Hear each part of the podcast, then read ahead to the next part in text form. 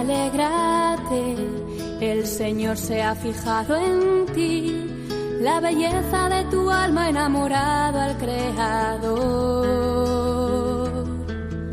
No temas, tu gozo es Él, su espíritu desciende hoy y la gracia se derrama hasta llenar tu corazón. Comienza, ahí tienes a tu madre. Con el padre Juan Antonio Mateo.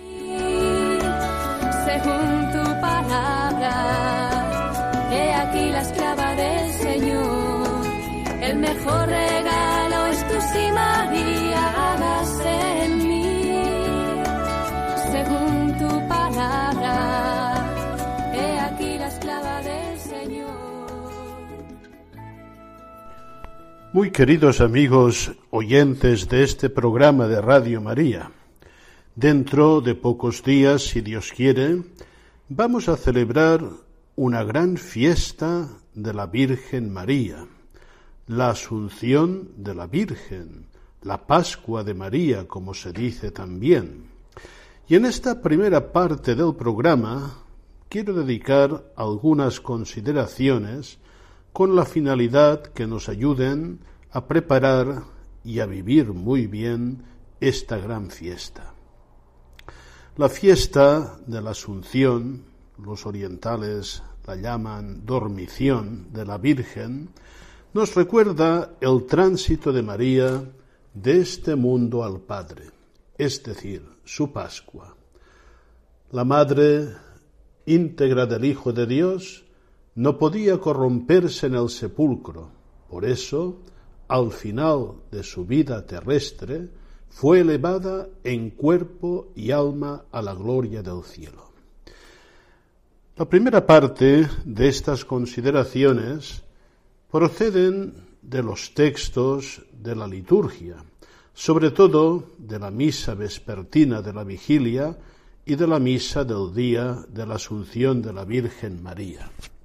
Son importantes estas oraciones porque, como sabéis bien, lex orandi, lex credendi, según rezamos, así creemos. La liturgia, la oración, expresa perfectamente la fe de la Iglesia. En la oración colecta de la misa vespertina, rogamos de esta manera, porque te has complacido, Señor, en la humildad de tu sierva, la Virgen María, has querido elevarla a la dignidad de madre de tu Hijo, y la has coronado en este día de gloria y esplendor. Por su intercesión te pedimos que a cuantos has salvado por el misterio de la redención, nos concedas también el premio de tu gloria. Te lo pedimos por Jesucristo nuestro Señor. Bien, aquí se hace mención a la humildad de la Virgen, a esta gran humildad que caracteriza a la Virgen María. Él, Dios, ha mirado la humildad de su sierva y la ha exaltado para que la proclamen gloriosa todas las generaciones. En la misa de vigilia encontramos una lectura del primer libro de las crónicas donde se hace referencia al traslado del arca de la alianza y podemos intuir muy bien desde la fe en Cristo, desde lo que ha hecho el Señor en su Madre Santísima, cómo aquella arca ahora se ve reflejada en la Virgen María. María es arca de la alianza, portadora de la presencia de Dios en medio de su pueblo. La lectura de la carta del apóstol a los Corintios nos recuerda la victoria de Cristo sobre la muerte, de la que participará la Virgen María.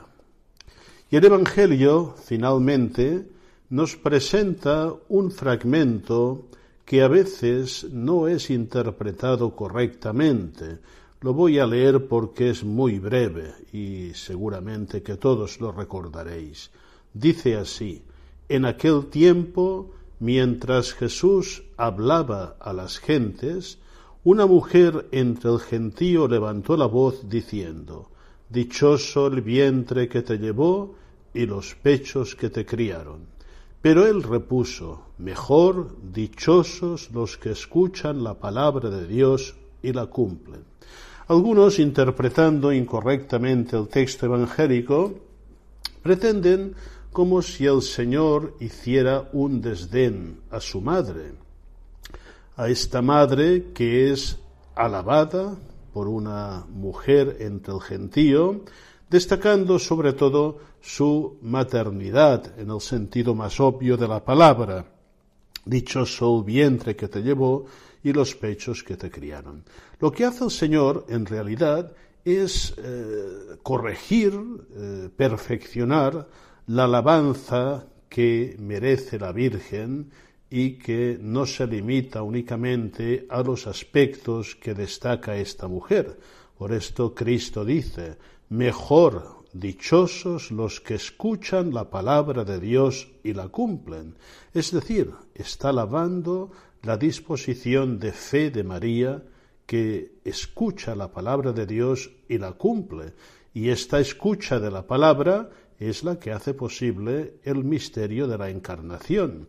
Ella escucha la propuesta que le hace Dios para ser la madre del Mesías y la acoge, la cumple con perfecta disposición. Y finalmente vamos a ver el, prefacio que es común a las dos misas y que tiene una gran riqueza eh, teológica y litúrgica. El prefacio dice así, En verdad es justo y necesario, es nuestro deber y salvación, darte gracias siempre y en todo lugar, Señor Padre Santo, Dios Todopoderoso y Eterno, por Cristo Señor nuestro.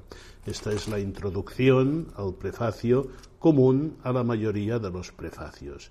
Y ahora viene a glosar los motivos propios de la fiesta, la gloria de la Asunción de María. Dice, porque hoy ha sido llevada al cielo la Virgen Madre de Dios. Ella es figura y primicia de la Iglesia que un día será glorificada. Es interesante ver esta conexión María con la Iglesia.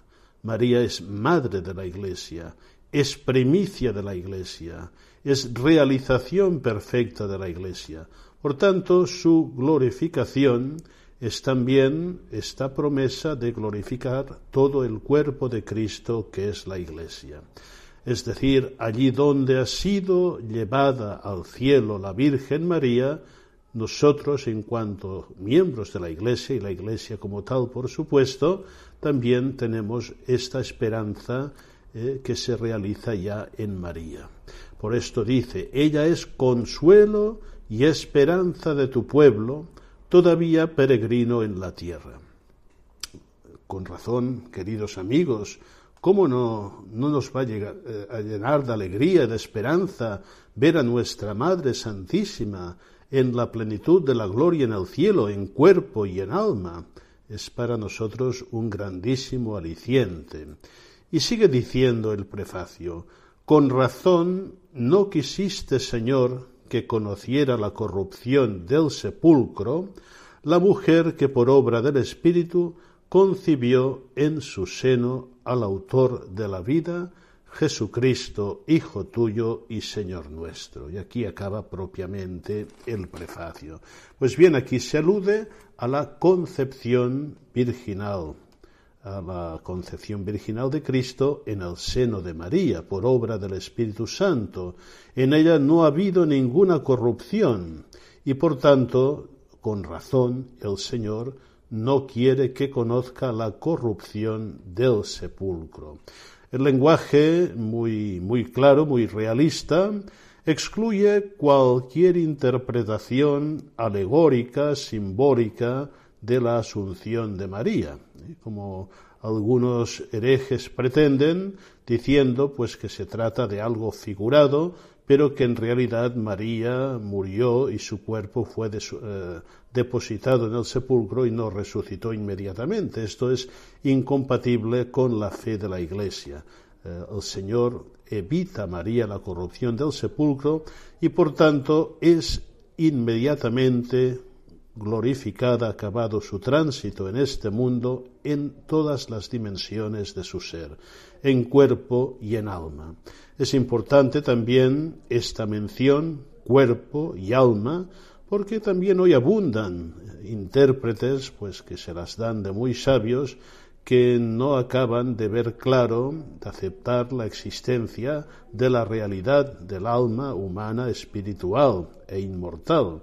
Nosotros sabemos que cuando morimos eh, se produce la separación de cuerpo y alma.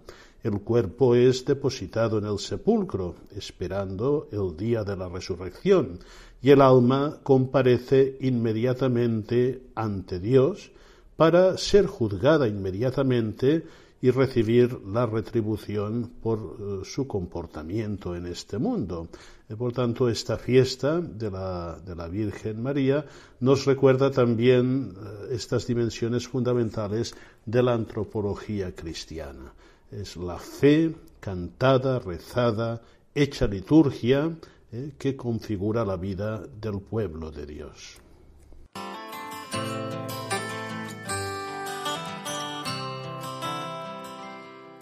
Y la segunda consideración que quiero hacer para preparar la fiesta, para vivirla, es más de carácter directamente doctrinal y quiero recoger y glosar brevemente lo que se nos dice en el Catecismo de la Iglesia Católica sobre la Asunción de la Virgen María.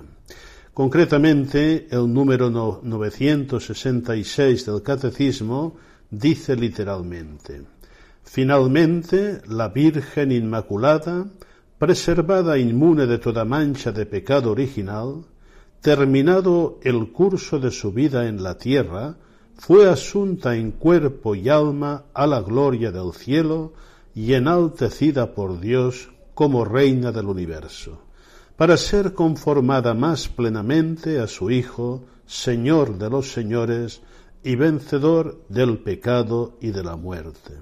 Aquí el catecismo cita Lumen Gentium del Concilio Vaticano II en su número 59 y por supuesto a Pío XII en la Constitución Apostólica Munificentissimus Deus del 1 de noviembre de 1950 que recogía la definición dogmática de la Asunción de la Virgen.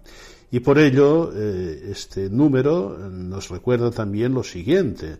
La Asunción de la Santísima Virgen constituye una participación singular en la resurrección de su Hijo y una anticipación de la resurrección de los demás cristianos. Por tanto, esto concierne a la Virgen María, concierne a toda la Iglesia, nos concierne a todos nosotros. Eh, vemos en la Asunción una participación singular, singular, única, en, en, la resurrección de su Hijo, pero también una anticipación de la resurrección de los demás cristianos.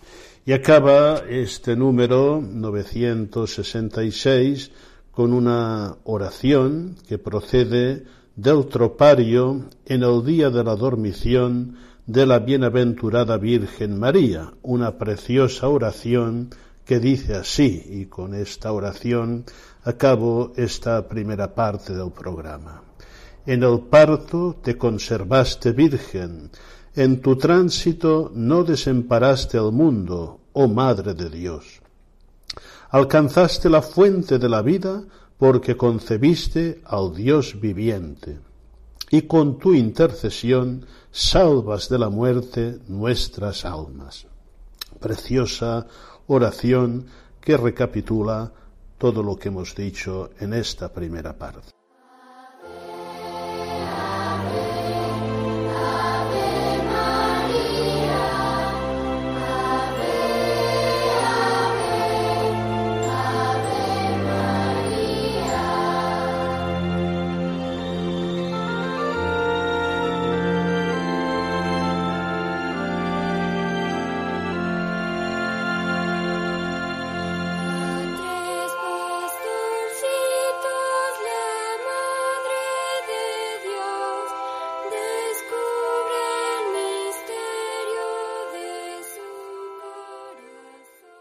En esta segunda parte del programa que ahora iniciamos, queridos amigos, vais a, escuchar, y yo creo que más que escuchar, a meditar y asimilar eh, algunas reflexiones de Sor Lucía de Fátima en su libro tantas veces citado, llamadas del mensaje de Fátima, eh, donde la, privilegiada vidente de la Virgen eh, desgrana unas meditaciones sobre los misterios del Santo Rosario, eh, en su primera parte, los misterios gozosos.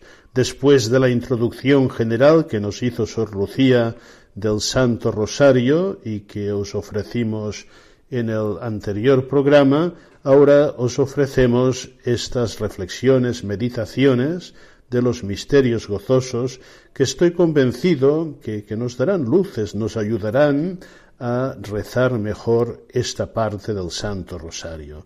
Vamos pues a escuchar eh, estas meditaciones que nos van a ofrecer nuestras colaboradoras.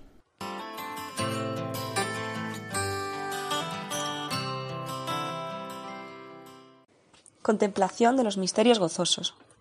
Habiendo visto cómo la oración del Santo Rosario es la oración que para todos en general Dios más nos ha recomendado por el magisterio de la Iglesia y a través del mensaje que nos envió por medio de Nuestra Señora, vamos ahora a ver los misterios de nuestra redención, que esta oración nos lleva a recordar y a contemplar en cada decena. Para la mayor parte de los cristianos que viven envueltos en, la atmósfera corrompida del mundo, casi se vuelve inútil hablarles de oración mental. Se les recomienda por eso la oración oral, colectiva y particular, la oración litúrgica de la Santa Misa y el rezo del Rosario.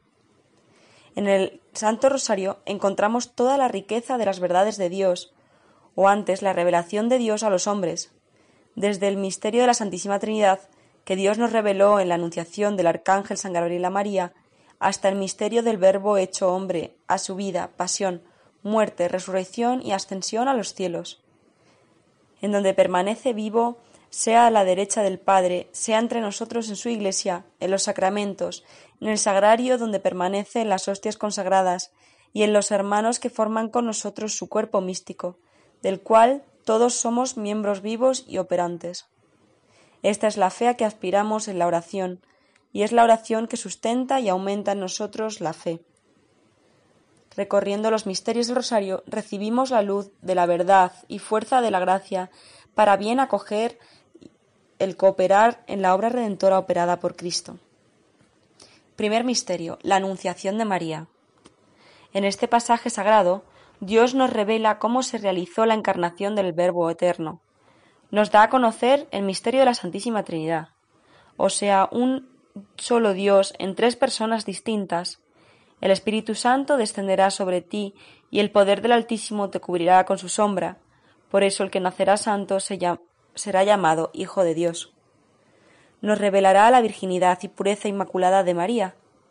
Dios no quiso como madre de su Hijo a una mujer cualquiera, porque éste no podía asumir una naturaleza manchada por el pecado.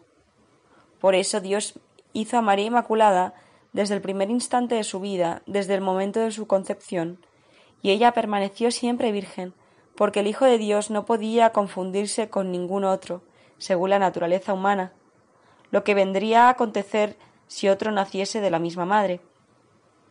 El ángel dice a María que ella era llena de gracia. Dios te salve, llena de gracia, el Señor es contigo. Si María no fuese inmaculada y toda ella santa, el ángel no podría haberle dicho que era llena de gracia, porque ella tendría la mancha del pecado. El Señor es contigo, le dice el ángel, porque María es toda ella sola de Dios, y toda solamente para Dios.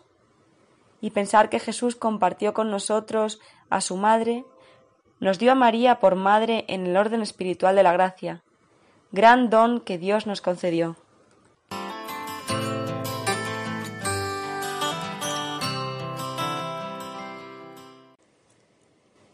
Segundo misterio, la visitación de Nuestra Señora Santa Isabel. En la segunda decena del Rosario recordamos la visita de Nuestra Señora a su prima Santa Isabel.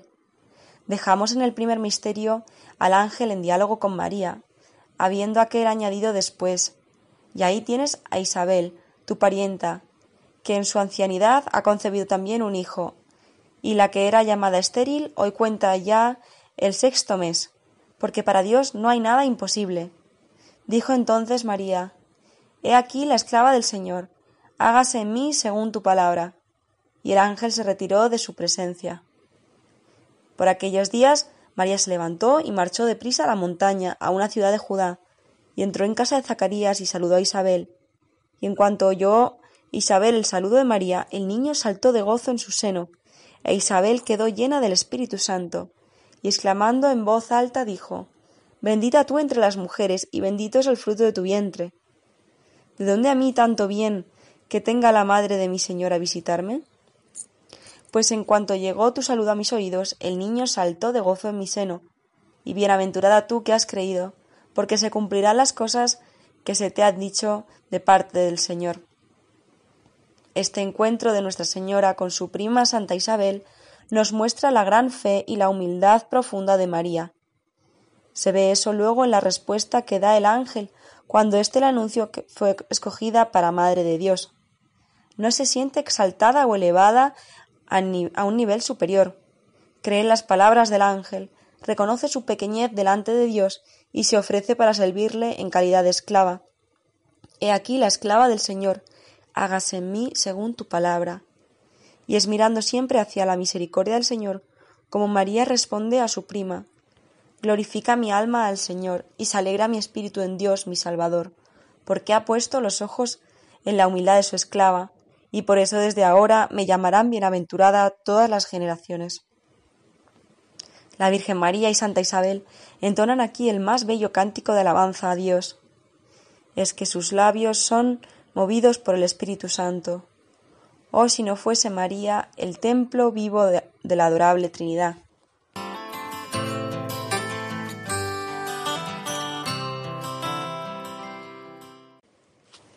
Tercer misterio, el nacimiento de Jesucristo. En la tercera decena del Rosario recordamos el nacimiento de Jesucristo, el Dios hecho hombre. Es la obra maestra del amor. Dios que desciende del cielo a la tierra para salvar a sus pobres criaturas. Yo soy el pan vivo que baja del cielo, dirá él más tarde, en la sinagoga de Cafarnaún. Sí, vino del cielo, se hizo hombre, abrazando la humilde condición de criatura. Él que es Dios eterno, como el Padre, igual al Padre en poder, sabiduría y amor. Nace como hombre, pero es eterno como Dios. Misterio que el apóstol San Juan nos describe así. En el principio existía el Verbo, y el Verbo estaba en Dios, y el Verbo era Dios. Y el Verbo se hizo carne y habitó entre nosotros, y hemos visto su gloria, gloria como de unigénito del Padre, lleno de gracia y de verdad vino al mundo hecho hombre y se manifestó como luz, luz que brilla en las tinieblas, presente entre nosotros, hoy como entonces, pero nos veló la humanidad. Está presente por su palabra y por sus obras, por la Eucaristía y por los sacramentos, por la Iglesia y en la persona de cada uno de nuestros hermanos. Él dice, Yo soy la luz del mundo, el que me sigue no andará en tinieblas, sino que tendrá la luz de la vida. Para los que siguen a Cristo, en Él encontrarán la luz y la vida. He aquí cómo se dio el nacimiento de Jesucristo. En aquellos días se promulgó un edicto del César Augusto para que se empadronase todo el mundo. Este primer empadronamiento fue hecho cuando Quirino era gobernador de Siria. Todos iban a inscribirse cada uno a su ciudad. José, como era de la casa y familia de David, subió desde Nazaret, ciudad de Galilea, a la ciudad de David, llamada Belén, en Judea para empadronarse con María, su esposa, que estaba encinta. Y sucedió que estando allí le llegó la hora del parto y dio a luz a su hijo primogénito. Lo envolvió en pañales y lo recostó en un pesebre, porque no había lugar para ellos en el aposento. Había unos pastores por aquellos contornos que dormían al raso y vigilaban por turno su rebaño durante la noche. De improviso un ángel del Señor se les presentó, y la gloria del Señor los rodeó con su luz, y se llenaron de un gran temor. El ángel les dijo No temáis, pues vengo a anunciaros una gran alegría, que lo será para todo el pueblo. Hoy os ha nacido en la ciudad de David el Salvador, que es el Cristo el Señor, y esto os servirá de señal. Encontraréis a un niño envuelto en pañales y reclinado en un pesebre.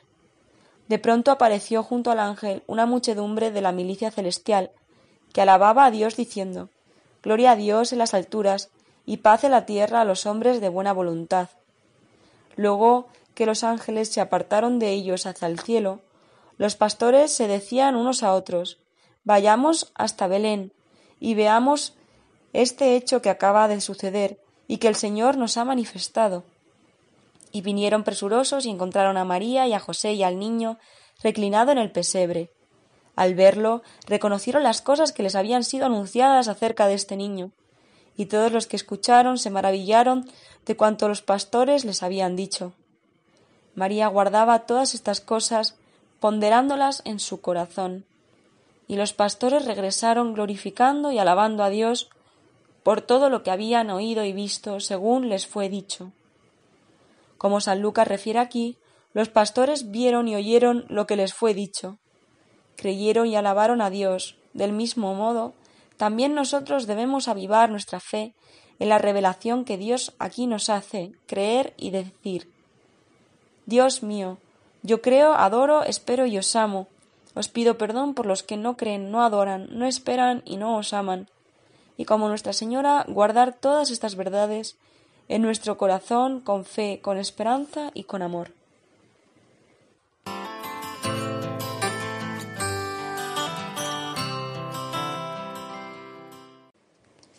Cuarto misterio. La presentación de Jesús en el templo. En la cuarta decena del Rosario recordamos la presentación de Jesús en el templo. San Lucas nos describe este pasaje de la vida de Cristo con los siguientes términos. Cuando se cumplieron los ocho días para circuncidarle, le pusieron por nombre Jesús, como lo había llamado el ángel antes de que fuera concebido en el seno materno. Y cumplidos los días de su purificación, según la ley de Moisés, lo llevaron a Jerusalén para presentarlo al Señor, como está mandado en la ley del Señor. Todo varón primogénito será consagrado al Señor.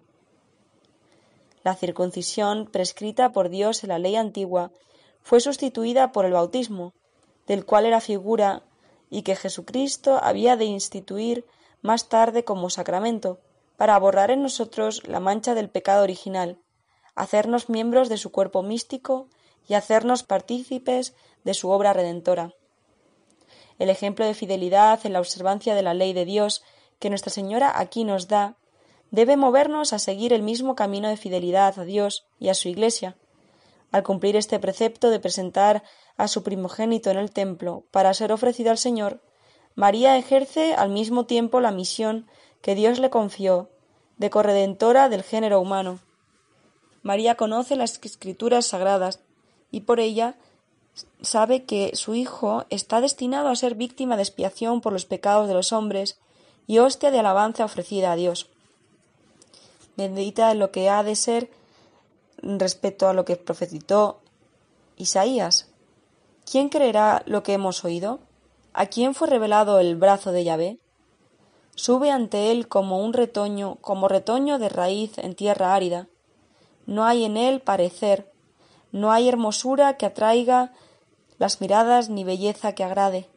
Despreciado, deshecho de los hombres, varón de dolores, conocedor de todos los quebrantos, ante quien se vuelve el rostro, menospreciado, estimado en nada pero fue Él quien tomó sobre sí nuestras enfermedades y cargó con nuestros dolores, y nosotros lo tuvimos por castigado, herido por Dios y humillado.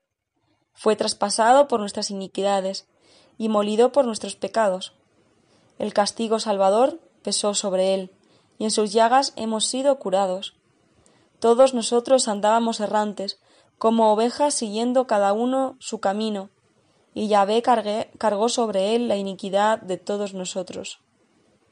Maltratado y afligido, no abrió la boca, como cordero llevado al matadero, como oveja muda ante los trasquiladores.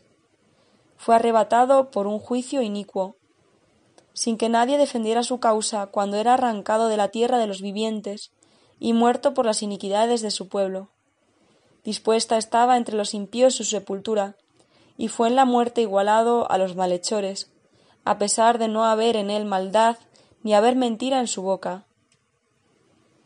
Es que quiso quebrantarle Yahvé con padecimientos, ofreciendo su vida en sacrificio por el pecado.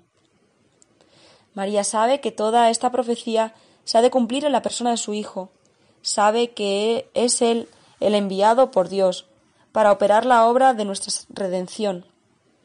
Y lejos de querer sustraerlo a tantas penas y amarguras, lo toma en sus brazos de pureza inmaculada, lo lleva al templo en sus brazos virginales y lo deposita sobre el altar para que el sacerdote lo ofrezca al Eterno Padre como víctima expiatoria y hostia de alabanza.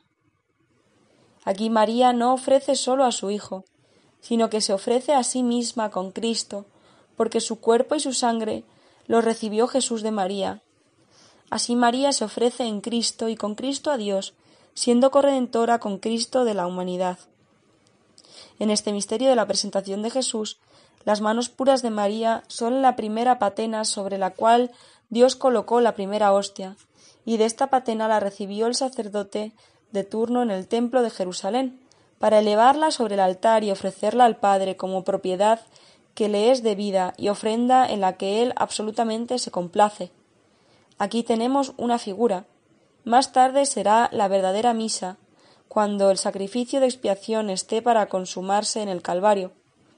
Jesús, por sus propias manos, se ofrece al Padre por los hombres, bajo las especies consagradas del pan y del vino, diciendo a los sacerdotes de la nueva alianza Haced esto en memoria mía.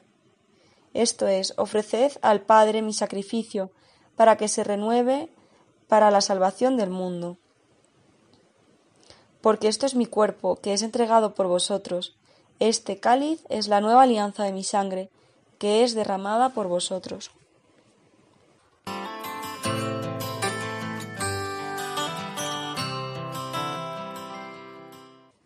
Quinto misterio. La oración de Jesús en el Templo de Jerusalén. En la quinta decena del Rosario recordamos la ida de Jesucristo al Templo de Jerusalén para tomar parte en la oración colectiva del pueblo de Dios. Así nos describe San Lucas este pasaje de la vida del Señor. Sus padres iban todos los años a Jerusalén para la fiesta de la Pascua, y cuando tuvo doce años subieron a la fiesta como era costumbre. Pasados aquellos días, al regresar, el niño Jesús se quedó en Jerusalén, sin que le advirtiesen sus padres. Suponiendo que iba en la caravana, hicieron un día de camino buscándolo entre los parientes y conocidos, y como no lo encontrasen, retornaron a Jerusalén en busca suya. Y ocurrió que al cabo de tres días lo encontraron en el templo, sentado en medio de los doctores, escuchándoles y preguntándoles. Cuantos le oían quedaban admirados de su sabiduría y de sus respuestas. Al verlo se maravillaron, y le dijo su madre Hijo, ¿por qué nos has hecho esto? Mira cómo tu padre y yo angustiados te buscábamos. Y él les dijo ¿Por qué me buscabais? ¿No sabíais que es necesario que yo esté en las cosas de mi padre? La Sagrada Familia nos da aquí un gran ejemplo de vida cristiana. No los detiene la distancia ni la falta de transporte para ir al templo de Jerusalén, para unir su oración a la que el pueblo de Dios ofrecía al Señor. El templo de Jerusalén recuerda aquellos lugares de culto que hoy para nosotros son nuestras iglesias, donde también nosotros debemos ir para todos unidos ofrecer a Dios nuestras preces y nuestras alabanzas. En la respuesta que dio a su madre, Jesucristo nos dice que el templo es la casa de Dios. ¿No sabíais que es necesario que yo esté en las cosas de mi Padre? Así las iglesias son la casa de nuestro Padre, por eso debemos ir allá con fe, con respeto y con amor. Vamos a la casa de nuestro Padre, para allí unidos en torno a la misma mesa, alimentarnos del mismo pan, el pan de la Eucaristía, el pan de la palabra de Dios. Tal como Jesucristo, debemos escuchar allí la palabra de Dios, que nos es transmitida por sus ministros, como era entonces por los doctores de la ley al pueblo de Dios. Hoy los continuadores de este pueblo somos nosotros, nosotros los que tenemos la felicidad de haber recibido el bautismo y con él el don de la fe, siendo incorporados al cuerpo místico de Cristo, que es la Iglesia.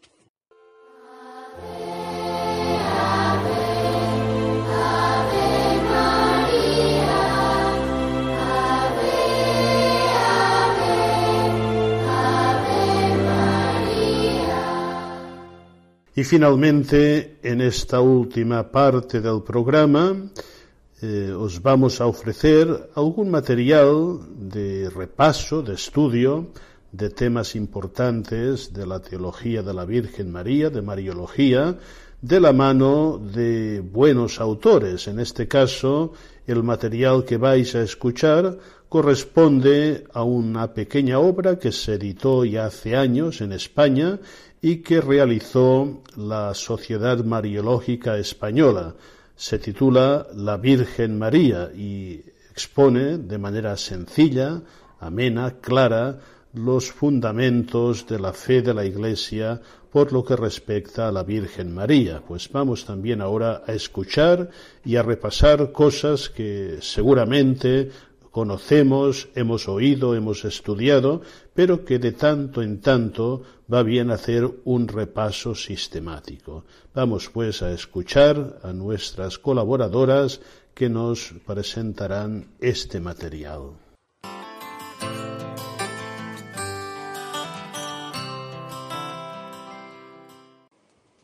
Otras enseñanzas de la Iglesia sobre la Virgen María, ciertas y aún no definidas.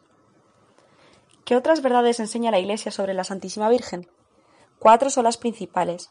Su asociación con el Redentor, su maternidad espiritual, su mediación y su relación múltiple con la Iglesia. María, socia del Redentor. La Iglesia enseña el puesto de María en la historia de la salvación. En ella la Virgen está unida a la persona del Redentor, como madre suya, dándole carne humana, le hizo posible el redimir al mundo según el plan de Dios.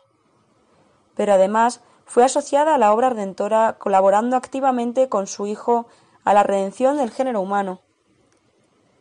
Como Eva junto a Adán contribuyó a la ruina y a la muerte de los hombres, así María, nueva Eva, junto a Cristo, el segundo Adán, contribuyó a su resurrección y a su vida. Esta colaboración no debe pensarse como algo necesario, sin lo que la actuación del Redentor hubiera sido incompleta e insuficiente. Fue una colaboración que no añadió nada a lo que por sí mismo era ya suficientísimo y perfecto. María cooperó con sus actos libres y meritorios a la obra redentora de Jesús, pero fue el Redentor mismo quien dio a los actos de su madre un valor corredentivo, en orden a la salvación del mundo. Por eso todo se refunde en Jesucristo, único mediador según la doctrina de San Pablo. Por esta colaboración en la obra redentora, María es la madre de los hombres con toda propiedad. Madre es la mujer que da la vida a otro ser, su Hijo. María nos ha dado a todos la vida de la gracia, cooperando activamente a la obra del Salvador que fue restaurar la vida sobrenatural de las almas. Esta maternidad de María se llama maternidad espiritual en contraposición con su maternidad física, por la que es madre de Jesús. La maternidad espiritual comenzó en el momento mismo de la encarnación del Verbo, en el seno virginal de María. Desde que empezó a ser la madre de Jesús, era la madre del Redentor y de todos los redimidos, que para serlo tenían que estar unidos a Él como los sarmientos con la cepa y los miembros del cuerpo con su cabeza. Esa misma maternidad es la que proclamó después Jesús desde la cruz, cuando señalando a María dijo a San Juan, que representaba a la humanidad redimida, ahí tienes a tu madre.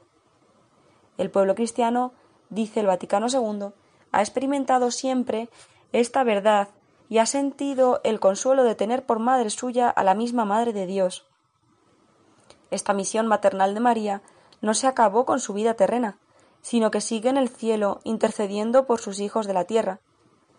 A través de esa mediación maternal se difunden las gracias en el mundo. Por eso la Iglesia llama a María medianera de todas las gracias, mediación que no oscurece ni disminuye la mediación de Cristo, sino al contrario, sirve para que aparezca más su eficacia, porque se apoya en ésta, de ella depende y en ella tiene toda su fuerza. La intercesión de la Virgen no agota la actuación de su misión maternal para con los hombres. Actúa también con su em, ejemplaridad, atrayendo de modo irresistible a la imitación del divino modelo, Jesucristo, de que en ella ha sido siempre la imagen más perfecta. Animados de la mejor intención y comunista, había en el concilio después quienes admitiendo toda la mediación mariana propugnaban que no se hablase de ella, pero esa verdad tenía tan hondas raíces en la tradición y el magisterio que fue imposible soslayarla. Para que todos los católicos sientan de verdad con la Iglesia, reproducimos la variedad de frases con que se propone el hecho de la mediación mariana en el, en el texto conciliar. Por María y cooperando ella, se inauguró la nueva economía. Por María nos vino la vida, como por Eva incurrimos en la muerte. María secundó fielmente la voluntad salvífica de Dios, consagrándose a la persona y a la obra de su Hijo. El influjo de María fomenta la unión de los fieles con Cristo. María cooperó a restaurar la vida sobrenatural de las almas. Su influjo maternal en el orden de la gracia perdura sin cesar. Cooperó y coopera siempre en la regeneración y educación de los hijos de Dios. La Santísima Virgen nos alcanza los dones de la gracia, y la Iglesia la invoca como a medianera, abogada, auxiliadora, porque ella misma, la Iglesia, experimenta de continuo esa mediación y la recomienda a la piedad de los fieles. Esa es la doctrina de la Iglesia. Dios lo ha querido así y eso explica que el pueblo cristiano, como por natural instinto, se vuelva a María amándola e invocándola como a madre.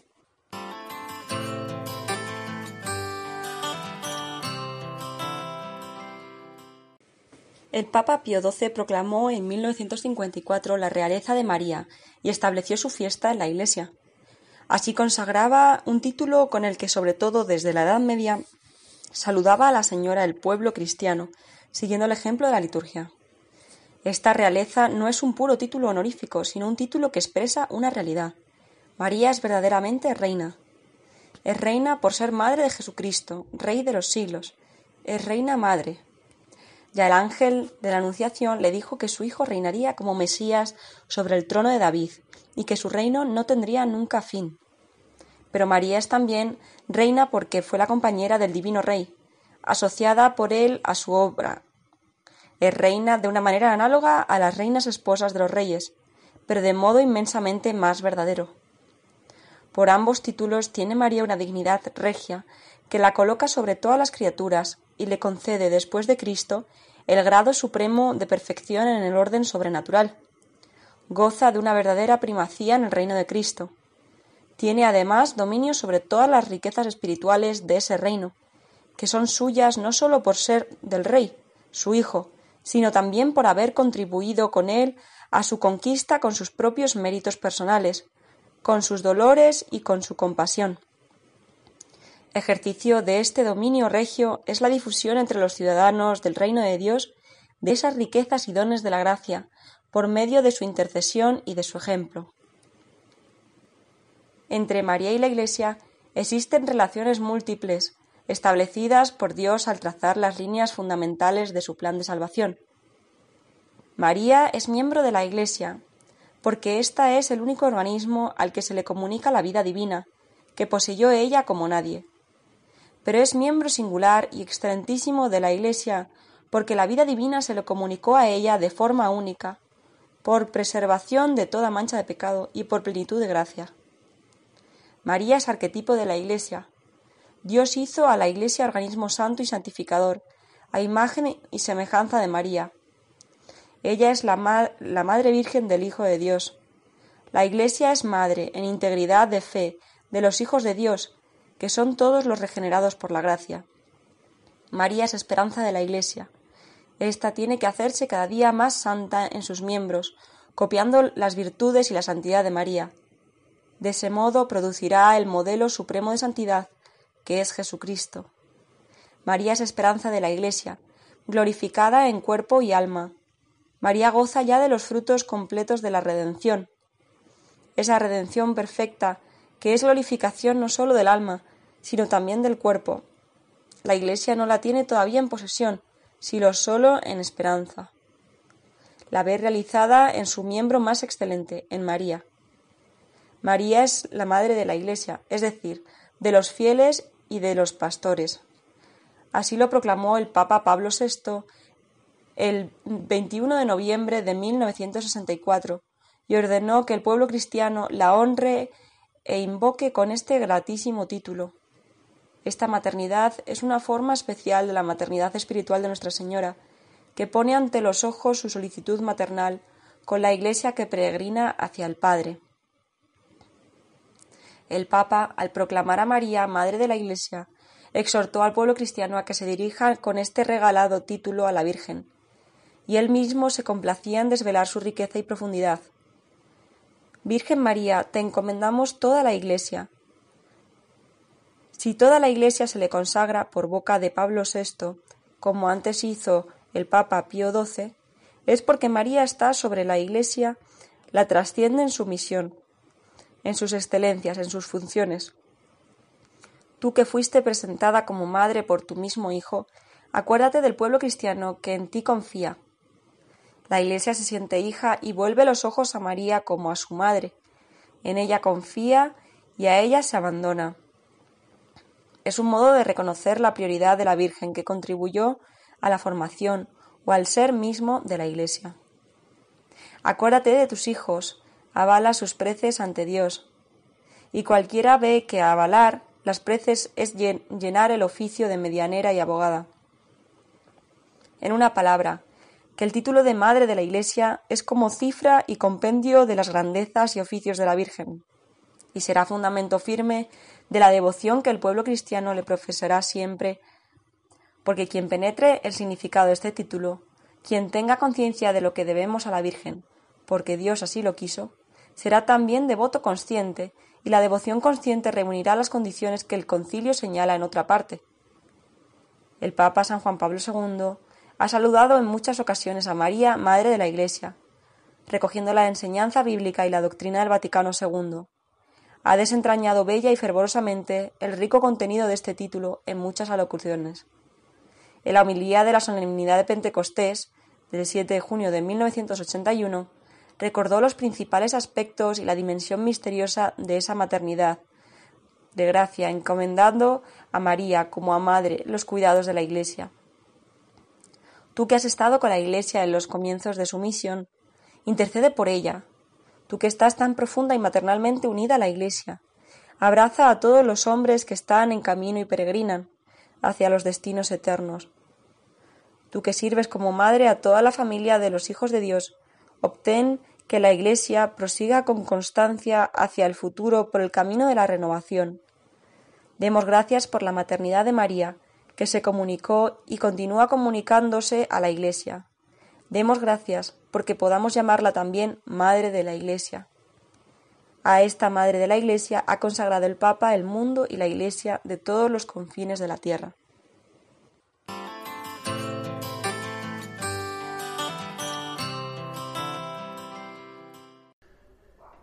Y bien, ya hemos llegado al final y solo unas breves palabras de despedida. Y lo voy a hacer recordando una anécdota que me contaron hace años de unos eh, turistas que visitaron un convento de carmelitas en Castilla en pleno invierno con un frío terrible y veían a las, a las monjas pues contentas rezando eh, con su hábito y uno de ellos les preguntó, pero oiga, hermanas, ustedes no pasan frío. Y le respondió una, una carmelita, le respondió, mire, nosotros tenemos calefacción espiritual. Pues bien, también en estos días que son muy calurosos, al menos por mis tierras, eh, también tenemos este aire acondicionado espiritual que es la oración y la buena formación cristiana. Que estos programas, queridos amigos, sean como una bocanada de aire puro y fresco que nos ayuden a mantenernos firmes en la fe. Hasta muy pronto, si Dios quiere.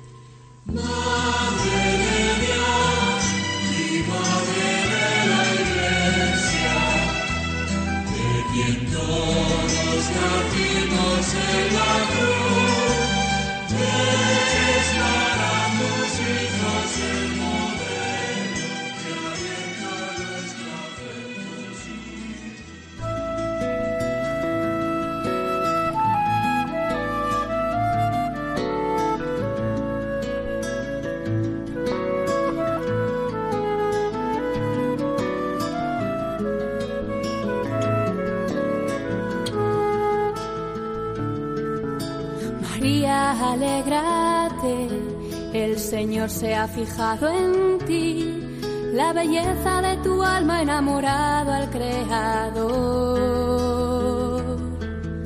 No temas, tu gozo es Él, su espíritu desciende hoy y la gracia se derrama hasta llenar tu corazón. Han escuchado, ahí tienes a tu madre. El mejor regalo. Con el padre Juan Antonio Mateo.